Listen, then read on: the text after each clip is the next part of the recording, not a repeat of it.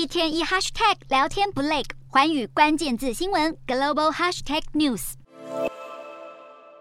美国总统拜登八月份通过晶片法案，承诺挹注超过五百二十亿美元资金，提振国内半导体产业发展。各大国际半导体龙头纷纷响应，其中美国最大记忆晶片制造商美光科技，当地时间四日率先宣布，将大砸千亿美元，在纽约州打造全美最大规模的半导体制造园区。这一项千亿美元超级晶圆厂计划，是纽约州有史以来最重大的民间投资案。光第一阶段就会耗资两百亿美元，建造百分之百再生能源供电的大型半导体。设施增加美国国内晶片供应，而伴随而来的当然还有大量的就业机会。美光表示，建厂工程预计从二零二四年起开始施工，并在二零二六到二零三零年之间启动运作。晶圆厂最后将拥有四座占地多达六万平方英尺的无尘室，能在未来十年之内大大提升记忆体晶片的产量。而最近扩大投资设厂的，除了美国之外，还有日本。日本光学大厂佳能也在四日宣布，斥资三点四五亿美元，在日本东部立木县建造微影设备新厂。除了提高晶片生产产能外，还能开发一种名为纳米硬压的新技术。